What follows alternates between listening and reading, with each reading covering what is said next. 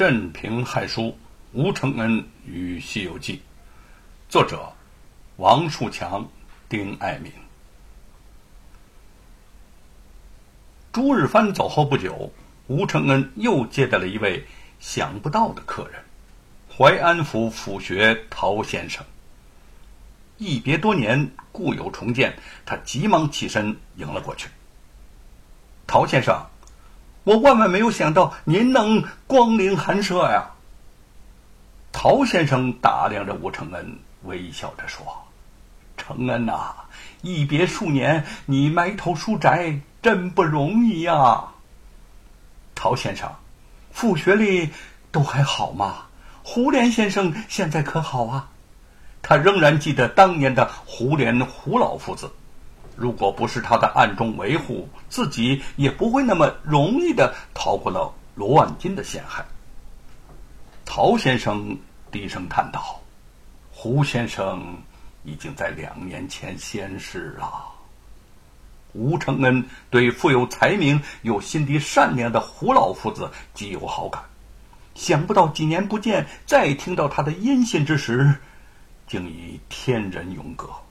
一时之间，心下难过，再也说不出话来了。陶先生见他神情黯然，也不禁难过，想起自己今天来此的目的，强笑着说：“不说那些伤心事儿了，我今天来啊，可是要告诉你一件好事情。”吴承恩眼圈微红，情绪又未从得知胡莲过世的消息中恢复。随口说：“好事儿，好事儿，可是从来不找我吴承恩呐。”陶先生笑了笑说：“府学破例，推荐你为岁贡生，可以入京候选，有望在府县任职。怎么样？这可是一件好事情吧？”叶云端茶进来，闻言又惊又喜，立即用期盼的眼光望向吴承恩。却见吴承恩缓缓的摇了摇头，说：“陶先生，我早就立下过誓言，不想涉足官场，对您的厚爱，我恐怕……”叶云的脸上笑意消失，一颗心忽忽悠悠的又沉了下去。恍惚间，又听见陶先生说：“你以为是老夫让你做岁贡生的吗？大错特错了。”是你的好友沈坤沈大人来信举荐的，他虽然知道你的志向不在仕途，但还是不愿朝廷失去你这个人才，所以才特意写信力荐的。叶云的心中升起一丝希望，用求恳的眼神看着吴承恩说：“相公，这是沈坤贤弟的一番好意。”陶老先生若旦年纪，专程来给咱们送信儿，你就答应了吧。吴承恩沉默的抱起身边的美猴王，轻轻的抚摸着他的绒毛。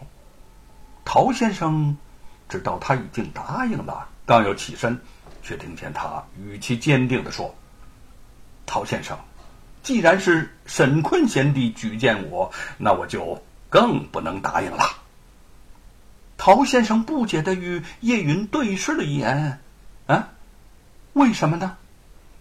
叶云将目光避开，转头望着别处，心中的热忱又变得一片的冰凉，语气淡淡的说：“陶先生，我家相公是怕落一个盘权结贵、依靠关系做官的恶名。他深知吴承恩的为人，他既然……”如此想，只怕是永远也就没有希望做官了。果然，吴承恩点头说：“山阳县人人都知道我和沈坤亲如兄弟，我若在他的举荐之下做了官儿，我担心沈坤也会被人授之以柄，诬陷他徇私举荐，有损他的清名。”不要说在府县任职，就是在京城任职，我也如芒在身呐。陶先生愕然半晌，有百般的劝慰，但吴承恩主意已定，只答应给沈坤写信明志。陶先生接过书信，无奈的走了出去。不久之后，淮安府府学亲自派人将吴承恩的书信送往京城，交给了沈坤。沈坤其实已经成亲，和妻子灵珍感情甚笃。他接到吴承恩的来信，虽早料如此，但仍不免有些失望的说：“承恩兄的才学远远胜过我呀，不出来做官，真是本朝的损失啊。”灵珍半开玩笑的说：“哦，我还以为你举荐承恩兄是因为他是你的挚友，原来你是在为社稷着想啊。不过，既然承恩兄不想做官，那就不要强求他了。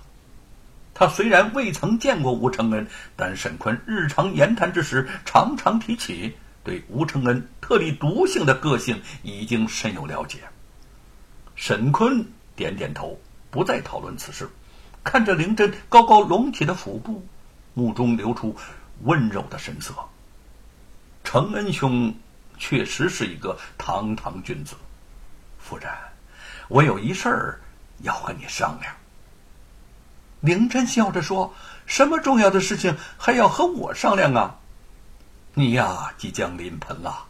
倘若生一个男孩，就叫他来日和承恩兄的凤毛侄儿。”结拜成兄弟，若生女孩，我们两家就结成秦晋之好，你看怎么样啊？灵珍笑起来说：“老爷，这还用商量吗？你就做主吧。不过，我若是生下女孩，年龄比凤毛小了几岁，怕是年龄不相当吧？”沈坤笑起来了：“这怕什么呀？你忘了吗？为夫。”不也年长你许多吧？夫妻二人相视片刻，忽然都回忆起当初相见、两情相悦之时的甜蜜景象，都是心下一荡。不久之后，灵珍顺利的分娩，诞下一个可爱的女孩，夫妇二人极其欢喜，取名为兰亭。沈坤向皇帝告假，携妻带子回老家探亲。翰林院编修，皇帝侍读的身份，非比寻常。虽不过是回家探亲，执杖随从一应俱全。沈坤和灵珍、兰亭分成两顶华贵的官轿，一路威武屹立的向河下镇而来。不几日，来到河下镇郊外，沈坤想到马上就可以见到父亲和诸位好友，心中不免激动。执仗队前端，四匹装饰精美的高头大马在前开道，马上的军官昂首披靡，神情甚是威风自得。顾盼之间，路边的野地里头有一个穿着粗布衣服的夫人正在挖野菜，身边的篮子里已经半满。那个军官也未往心里去，马到那个夫人的跟前呢，丝毫也没有减速。马蹄眼看就要踏到他的身上，却见他极其灵敏的一闪身，便避了过去。可是放在路边的菜篮子被马给踏翻了，野菜撒了一地。